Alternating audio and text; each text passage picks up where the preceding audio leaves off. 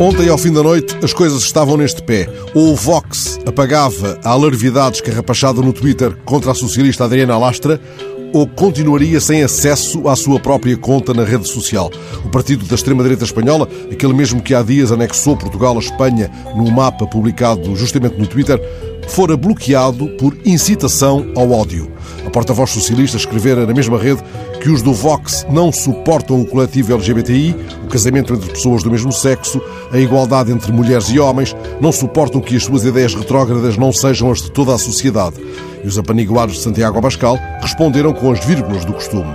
O que não suportamos, escreveram eles, é que os acolhais em nossa casa e nos digais como temos de viver e como temos de educar os nossos filhos, e muito menos que com o dinheiro público promovais a pederastia. É como se nos chamassem para o primeiro verso da cena do ódio, mas este ódio não é, como no poema da Almada, Lanterna de Diógenes. É claro que já se erguem vozes proclamando o joelho em terra do Twitter face à pressão do governo espanhol, mas essas são as vozes que transportam sempre as sete pragas sobre o Nilo e a alma dos Borgias a penar. Os espanhóis terão escutado ontem, entretanto, as palavras sensatas do seu rei, chamando a comunidade internacional para o combate aos que promovem intolerância por interesse político, extremismo religioso ou ódio racial. Falando no 5 Fórum Mundial sobre o Holocausto, o rei Filipe VI proclamou que não há lugar para a indiferença face ao racismo, à xenofobia, ao discurso do ódio, ao antissemitismo. Não há lugar para.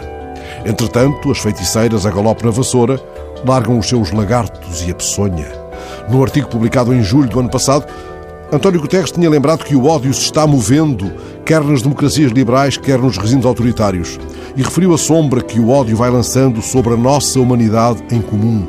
O secretário-geral das Nações Unidas escreveu, na altura, que enfrentar o discurso do ódio não significa limitar ou proibir a liberdade de expressão.